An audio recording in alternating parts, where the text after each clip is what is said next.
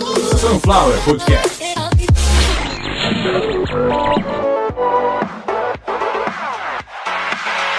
Começando mais uma edição de Caviar uma Ova, que é um oferecimento de Sunflower Podcast. uma usina de podcasts. Eu sou Carlos Santo Forte. Essa é a edição, eu acho, que eu tô gravando muita coisa, acho que é a edição de. de- edição 191, centésima, nonagésima primeira edição. Se não for, eu vou corrigir também. E a gente hoje vai falar de algo impressionante. Já tá na capa do episódio, no título do episódio. Eu devo ter composto algumas piadas e também inserido na descrição do episódio, porque é algo que é uma fonte, é uma usina de anedota. Esse cara que a gente vai falar hoje, o Consuelo, não tem nem o que fazer. O episódio não precisa de escalada. Esse pseudo padre já é a escalada. O último padre que a gente tentou falar, aliás, infelizmente, a escalada dele foi tão grande que ele pegou um chumaço de balão e acabou se empolgando muito, foi muito longe com os balões, acabou vindo a óbito. Desculpa aí ter baixado a vibração aí da, do. Ô, Consuelo, vamos para o episódio.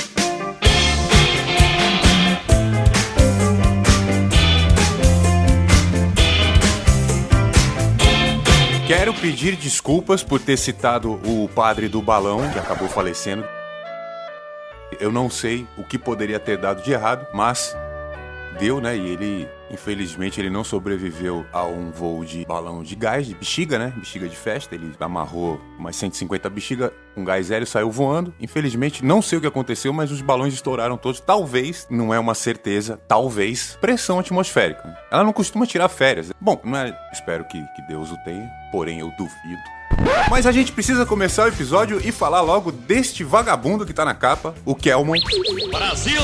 Eu não faço a mínima ideia de onde o brasileiro tá com a cabeça. Se alguém conseguir me explicar o- de onde que o brasileiro tirou essa ideia de achar que tudo que é errado passa a ser certo a partir do momento em que ele fala que aquilo tá certo. E vocês já perceberam que quando eu tô municiado, quando eu tô trepado na informação, eu já vou direto pro assunto. O padre Kelman fala muito em guerra contra a esquerda, conta muitas mentiras para justificar falas agressivas de cunho bélico e sempre com um fulcro beligerante. Talvez ao contrário, de cunho beligerante com o fulcro bélico. Mas a filosofia hoje não vai ajudar a gente em nada. Hoje a gente precisa dar risada, não vamos conseguir falar de política porque não tem político envolvido. Eu gostaria que parassem de comparar esse debate que aconteceu na Globo com uma peça escrita por fulano de tal, ciclano pelo Porta, pelo Parafernália. Parem de ofender estes roteiristas, estes roteiristas são pessoas talentosíssimas e o mais importante, de muito bom gosto. Vocês estão ofendendo essas pessoas. Nenhum trabalho de nenhum comediante pode ser comparado com aquele debate que aconteceu na Globo, o que é que foi aquele debate. Vendo aquele debate, eu penso o seguinte, acho que chamaram o Diogo Defante e perguntaram pra ele, Diogo Defante, o que é diarreia na sua opinião? E saiu aquilo. Ou então, sei lá, um experimento social onde um scanner ultramoderno tirou da cabeça do Igor Guimarães, do fundo da ideia mais sombria do Igor Guimarães, qual a definição de loucura? Eu repito e generalizo a pergunta do candidato Luiz Inácio Lula da Silva, quando ele perguntou pro padre Kelman, de onde que você veio? Eu, é eu aqui que tenho que perguntar. De onde que vocês vieram? O que são vocês? E o que foi aquilo? Vamos tentar falar um pouco disso sem falar de política. A eleição é amanhã, então eu gravo no dia 1 de... São Paulo. Vamos ouvir, Mano dia Brown. 1 de outubro de 1992, 8 horas da manhã.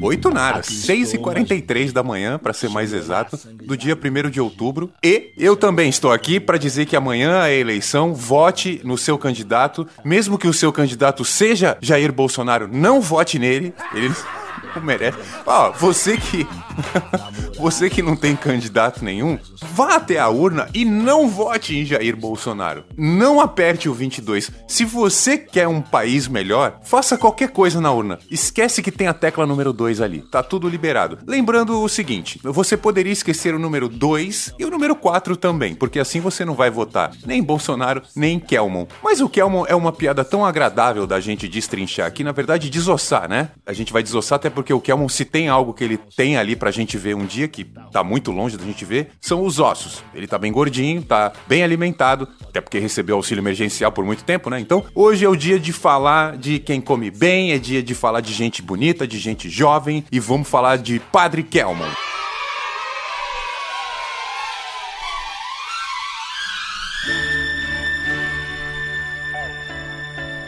Nascido na Bahia em 1975. Por incrível que pareça, é isso mesmo. Este cara da capa tem 45 anos e era o que eu falava lá no começo. Esse lance dele sempre tá falando em guerra, em briga, isso com certeza não tá fazendo bem para ele. Porque a gente percebe pelas palavras, pelo discurso do Kelman que ele vem atravessando várias guerras e que elas vêm deixando várias marcas, uma delas é a estética, né? Porque ele tá parecendo o pai dele mesmo. O Kelman, hoje, aos 45 anos, candidato a presidente da República, ele consegue fazer o papel do pai dele. Esse cara tem quase a mesma idade que eu, não tô brincando.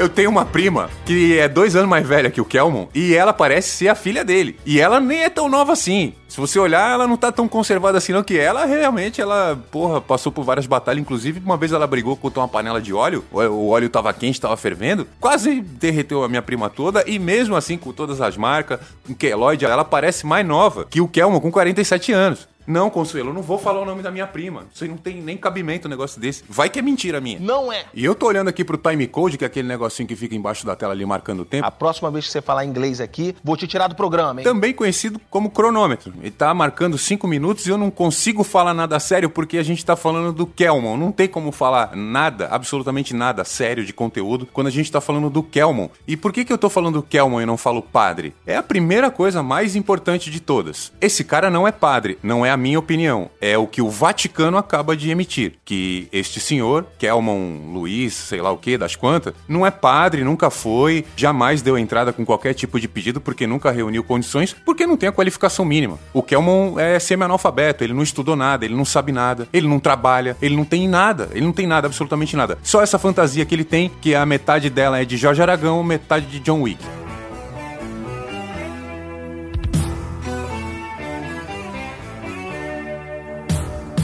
Eu já tinha visto muita coisa entre políticos. Eu ainda me lembro de um debate entre Maluf e. Os dois morreram, aliás, né? Paulo Maluf, finado Paulo Maluf. Bom, se o Paulo Maluf não morreu, nem precisa. Não, não, não, não é para consultar nada. Se ele não morreu, quando você estiver ouvindo esse podcast, eu já vou ser um cara famoso, já vou ter atingido uma determinada notoriedade por isso e o Maluf já vai ter morrido. Pode ter certeza. E o outro é o Brizola, esse eu tenho certeza que já faleceu faz muito tempo. Brizola foi governador de dois estados. Ele foi governador do Rio Grande do Sul e foi governador do Rio de Janeiro. Depois disso, ele já tá morto. Na minha opinião, quando você é governador de dois estados num país como o Brasil, você já pode morrer depois. Então não sei quando que o Brizola morreu, mas morreu. E eu lembro de um debate que virou uma discussão com a Marília Gabriela no, no na apresentação. Ela era bem nova. Ela era brava pra caramba. Ela disse que ia cancelar, cancelar não se usava o termo, ela disse que ia evacuar a plateia. A plateia começou a rir. Ela mandou a produção do programa tirar a plateia. O Brizola e o, o Maluf não paravam de se atacar. E eu tinha, sei lá, 7, 8 anos de idade. É só ver aí o ano que foi esse debate. Essa cena que eu estou falando é bem famosa, não apenas na internet, mas na TV, na política de uma maneira geral. E dava para ver na cara do Brizola que aquilo era uma armação, que eles estavam tirando sarro um do outro. É lógico que eles estavam debatendo, um contando os podres do outro ali, mas aquilo era uma armação. E nunca mudou, nada mudou. O que eu tô falando, que o brasileiro passou a enxergar tudo que era errado como certo de uma hora para outra, tá a prova aí no Padre Kelmo. O primeiro debate, a fantasia da história da política. Pelo amor de Deus, o cara foi fantasiado. Aquilo não é a indumentária de padre nenhum, de religião nenhuma. Aquilo não é um paramento de padre, não é um paramento religioso. O cara foi fantasiado. o cara é um palhaço, meu, foi fantasiado, só fala bobagem. É igual aqui na, na cidade que eu moro, aqui em Santos, eu não vou falar o nome do cara, até porque o período não permite. E caso eu tivesse que responder alguma coisa, eu tô falando que eu gravo no dia 1 de outubro, um dia depois do Dia Internacional do Podcast. Não sabemos porquê, mas dia 30 de setembro é o Dia Internacional do Podcast e isso não tem a mínima importância. A prova disso foi que eu não gravei nada, não fiz nada, fui resolver minha vida. E um dia antes das eleições, então eu não vou falar o nome dele, mas é, a gente pode chamar ele de Tenente Alentejo.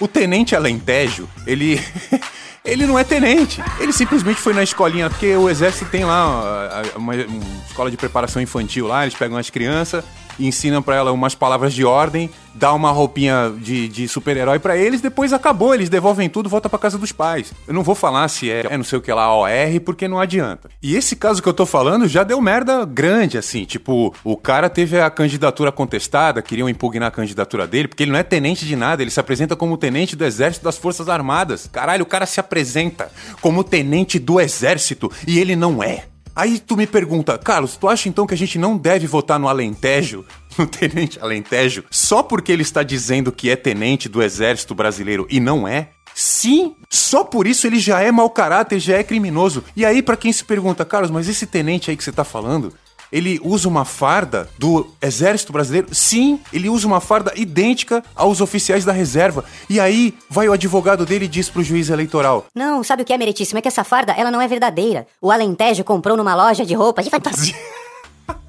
O cara comprou a farda dele numa loja de fantasia. Ele enfiou um monte de plaquinha lá no peito. Ele fica prestando continência em tudo quanto é lugar, querendo ser chamado de tenente. E por isso o cara já foi eleito, está sendo candidato à reeleição. E ele não é o que vocês que votaram nele e os que pensam quando vê lá ele todo bolsonarizado. Não é tenente de nada. Tá indo na onda. Vários estão indo nessa onda de contar mentira para enganar trouxa. O padre Kelmon é o pináculo. Ele se formou, com certeza absoluta, durante o debate, como o pináculo. Ele é o bastião mor, o pilar de sustentação desse movimento e vai ser por muito tempo. Esse cara vai acabar conseguindo uma prefeitura ou talvez numa próxima eleição para deputado. Ele vai voltar, ele é novo ainda. Apesar dele estar tá se disfarçando de Jorge Aragão, ele é novo. O cara tem 45 anos. Na próxima eleição ele não vai ter nem 50. Essa merda desse Kelmon vai durar muito. E para quem tá esperando aí que eu passe o currículo do Kelmon, o Kelmon não tem nada, ele não tem passado, ele nunca fez nada. Ele sempre aguardou uma oportunidade de se lançar como um tipo de palhaço,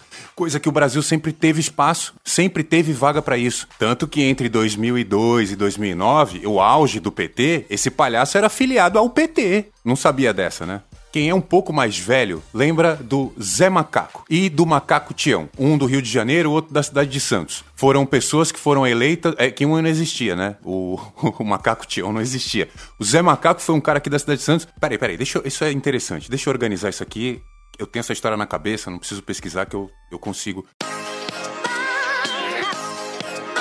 No Rio de Janeiro, Macaco Tião, um macaco do zoológico que fugiu, ficou famoso e em 1988 ele teve um número absurdo de votos para a prefeitura.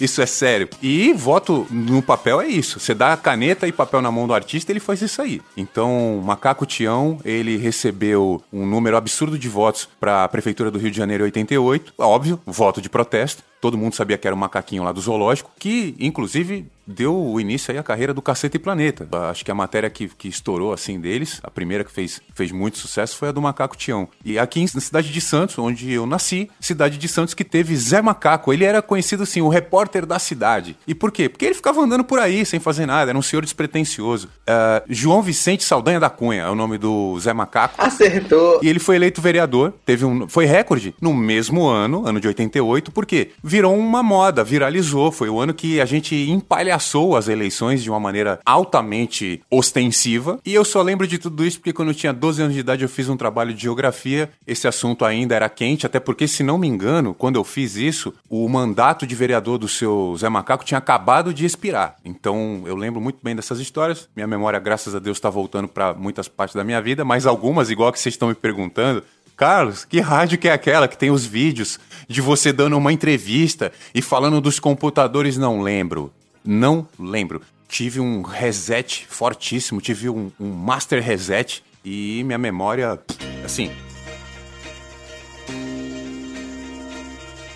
Só precisava baixar um pouquinho a vibração do episódio. Mas eu ainda não me recuperei totalmente. Eu, tá, sei lá, quatro anos já que eu venho vivendo como Carlos Santos Forte, mas né, eu sei que o meu nome não é esse. Por incrível que pareça, a área da minha memória que cuidou do conhecimento, do desenvolvimento cognitivo, também do consciente de inteligência, o famoso QI, ela foi preservada na, integri... na integralidade, perdão, eu ia falar integridade. Na... Ela teve a sua integridade preservada na sua totalidade. Melhor assim.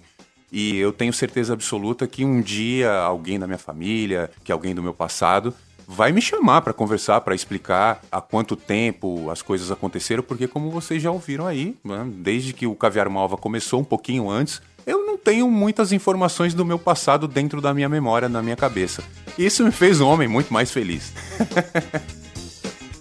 Mas um dia a gente vai descobrir tudo isso aí, por que, que eu tô pagando por esses pecados nessa vida. Um deles, com certeza, é ter sobrevivido, pelo menos por enquanto, ao governo desse Valdevino apedeuta, desse presidente aí. É outro, né, que se autoproclama capitão e nunca foi. Ele forçou a barra para virar tenente no exército e aposentou como tenente e assim depois de muito custo, de muita briga judicial no tribunal militar, ele foi reconhecido como o capitão da reserva, então nunca vestiu uma farda ou obteve divisas de capitão da ativa, mas a gente está no Brasil, aqui, se você entrar no Exército Brasileiro e lá dentro do Exército você planejar um atentado para explodir uma adutora e acabar com o abastecimento de água de uma cidade tipo do Rio de Janeiro, você pode virar presidente da República. E o que acontece é que a gente está agora com um time, parece que tem uma fábrica montando vários equipamentos para concorrer com esse palhaço que é o Bolsonaro. A gente teve na outra eleição uma fábrica de amoedos. Então, o Daciolo, o Amoedo, Meirelles. A gente está vivendo um momento que não realmente não dá para entender. A gente tem como os dois principais candidatos à presidência o Lula e o Bolsonaro. Qual que é a política de ambos? Um xingar o outro. É um falando da Cuscus Clã.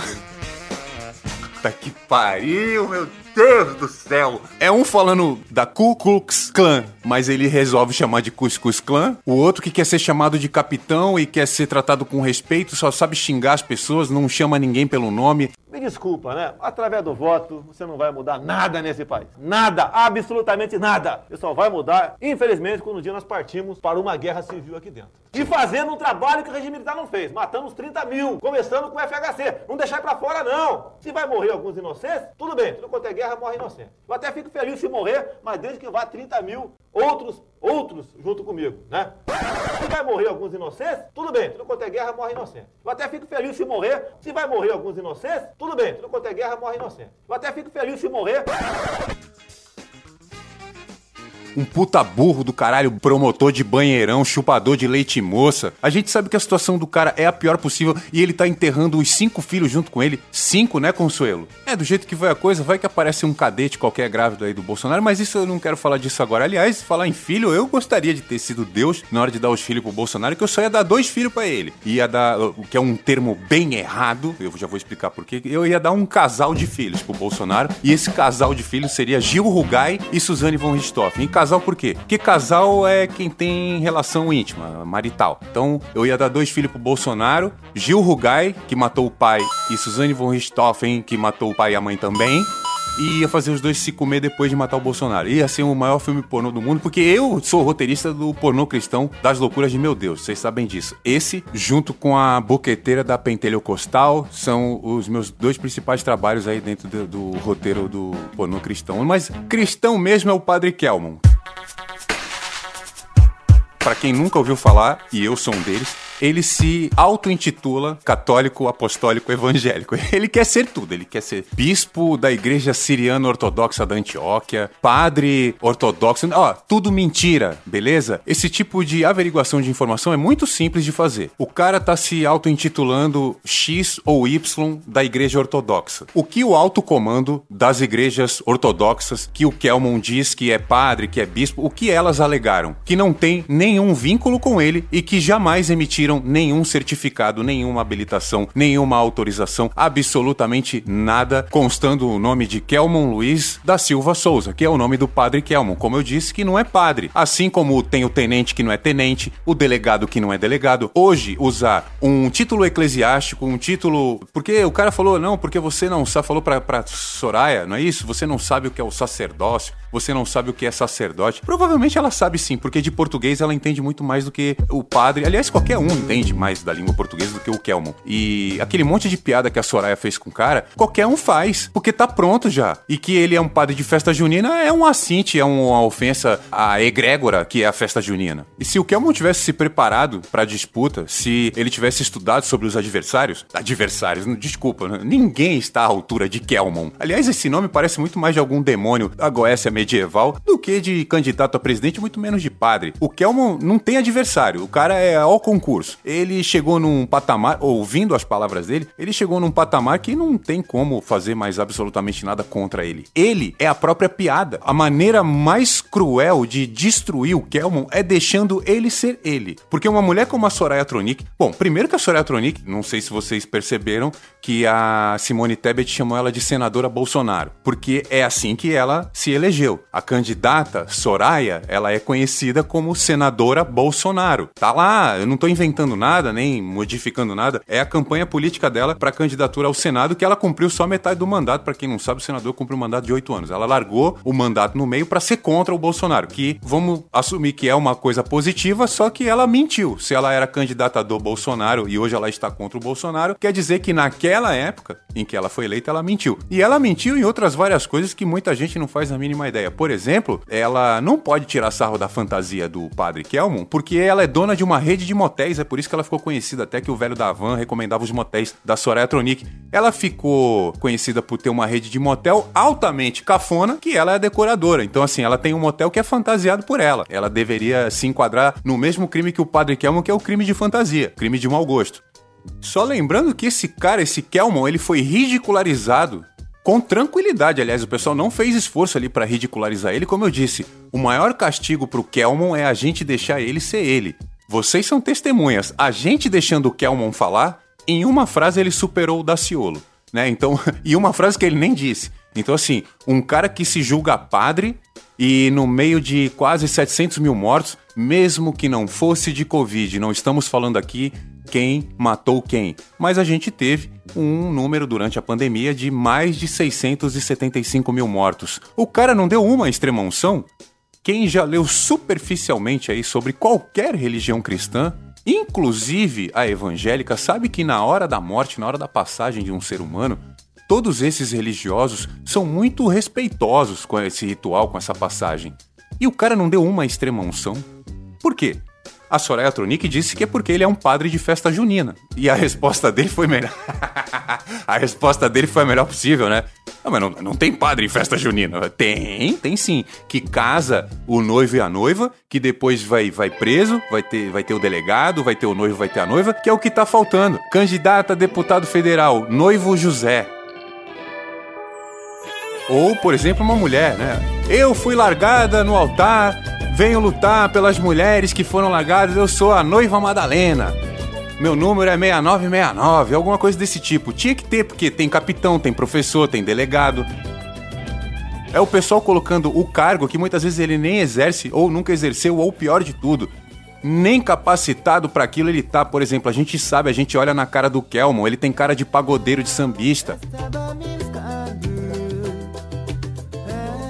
Ele tem cara de maluco que vende artesanato em alguma praia lá na Bahia, lá na cidade que ele. AK. AK esqueci o nome da cidade dele. Devia ser AK-47 o nome da cidade que ele nasceu, inclusive se virar contra ele. O, AK, Acajutiba. O cara é de uma cidade lá, no, na, a 200 quilômetros de Salvador, quase. Não deveria ter saído de lá pra nada. Devia estar tá lá ajudando a população. Não sei no que, porque eu não faço a mínima ideia no que o Kelman pode ser útil para a sociedade, mas a gente viu com certeza. Como comediante, tá ok. Mas infelizmente, para atuar na comédia, o Kelman vai precisar de algumas correções. A principal delas, deixar a misoginia de lado. Um homem que quer trabalhar na comédia, ele não pode odiar a mulher. Na verdade, ele não pode odiar a mulher, não pode odiar homens, crianças, adultos, não pode odiar o ser humano. E o Kelman tem um determinado tipo de ódio, ele cultiva um determinado tipo de nojo, de aversão a mulheres. Dá pra ver a maneira com que ele interrompeu o Lula e interrompeu o Ciro e interrompeu a Soraya Tronic, que algum tipo de valentia quando ele fala com a mulher, usando o nome de Deus, inclusive. Ela aparece ali naquela hora.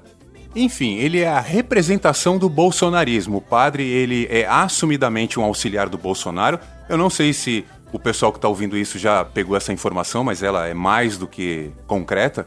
O padre Kelman, ele é o substituto do presidiário Roberto Jefferson, que está na cadeia e não pôde ser candidato a presidente, ele seria um sidekick do Bolsonaro, seria um, um assistente do Bolsonaro abertamente. Né? Sabemos que o Roberto Jefferson é um criminoso que defende armas, defende é, agressões contra minorias, enfim. E ele seria candidato à presidência, mas como ele está preso, né, passou um pouquinho dos limites e ele está preso. e o substituto dele é o Padre Kelmo. Substituto de bandido. Padre, substituto de bandido. Padre que não é padre, nunca foi padre de nada.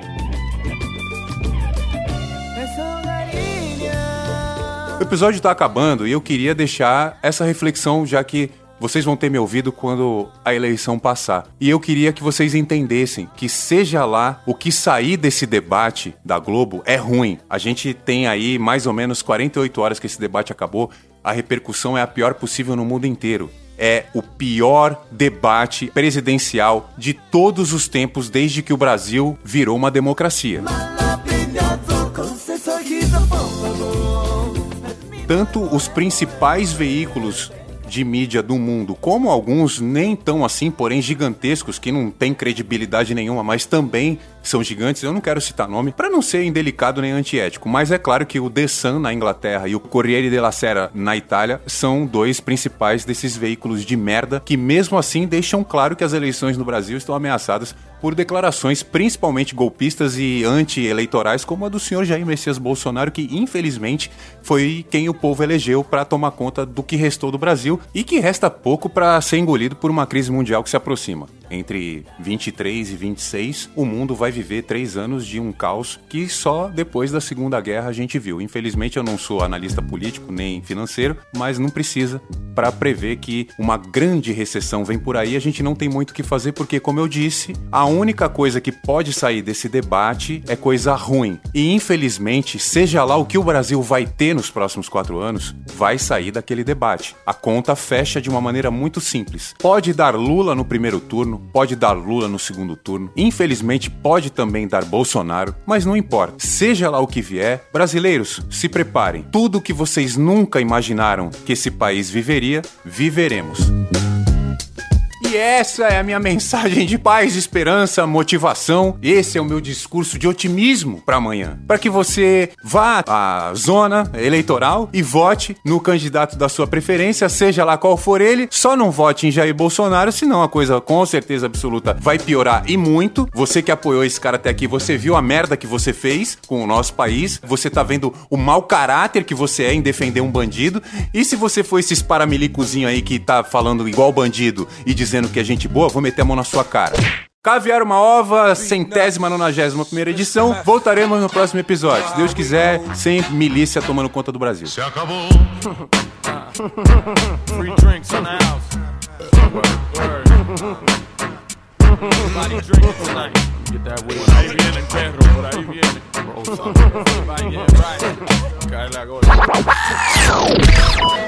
Sunflower Podcast. Perfect.